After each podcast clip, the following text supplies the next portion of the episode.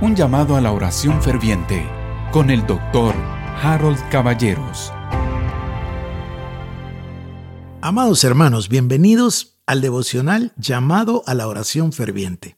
¿Cómo quisiera yo creer que usted no está orando solo, sino que está orando con su esposa, con su esposo, con sus hijos, con su familia, con sus compañeros de trabajo, para que todos vayamos creciendo al mismo ritmo, edificados en ese templo del Espíritu Santo que somos cada uno de nosotros, sobre la roca que es Cristo, por supuesto. Estamos todavía en Santiago capítulo 2 y versículo 14. Me parece que ya hablamos bastante sobre el tema de hermanos míos, de qué aprovechará si alguno dice que tiene fe y no tiene obras.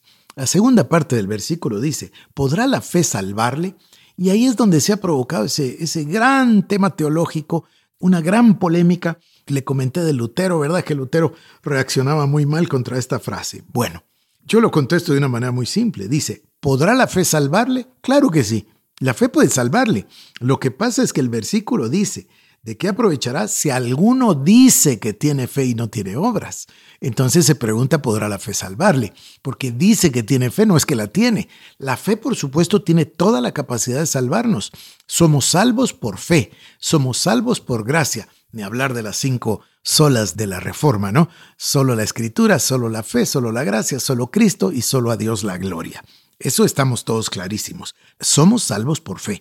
Pero aquí no dice que alguno tenga fe y que si la fe lo puede salvar. No, no, no. Dice que alguno que dice que tiene fe.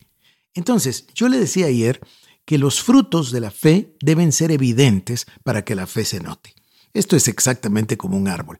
Unas veces uno tiene un arbolito verde y está muy lindo el arbolito y le preguntan, ¿y de qué es? Y no lo sabe, tiene que esperar a que dé frutos. Usted tiene que identificar la hoja o tiene que identificar el fruto, entonces sabe. Yo tenía un árbol precioso aquí de cítricos, pero me preguntaron, ¿es limón? No lo sé. ¿Es naranja? No lo creo. ¿Es mandarina? No lo sé. Lo tuvimos que esperar. ¿Sabe usted? Y cuando produjo una cosecha hermosísima, resultó que es un arbolito de limón mandarina. Es un fruto especialísimo. Viera usted qué cosa más maravillosa. Tiene el sabor de la mandarina y tiene el sabor de limón. Es un cítrico precioso, pero tuvimos que esperar a ver los frutos para saber de qué era el árbol. Y entonces eso es lo que dice acá, que usted, si tiene fe, tiene que tener la evidencia o los frutos de la fe. Y todos los que están a su alrededor van a ver que usted tiene fe y van a conocer que usted tiene fe por el fruto de la fe. Y los frutos, por supuesto, son los frutos del Espíritu, puesto que usted es un pámpano que está en la vid que es Jesucristo.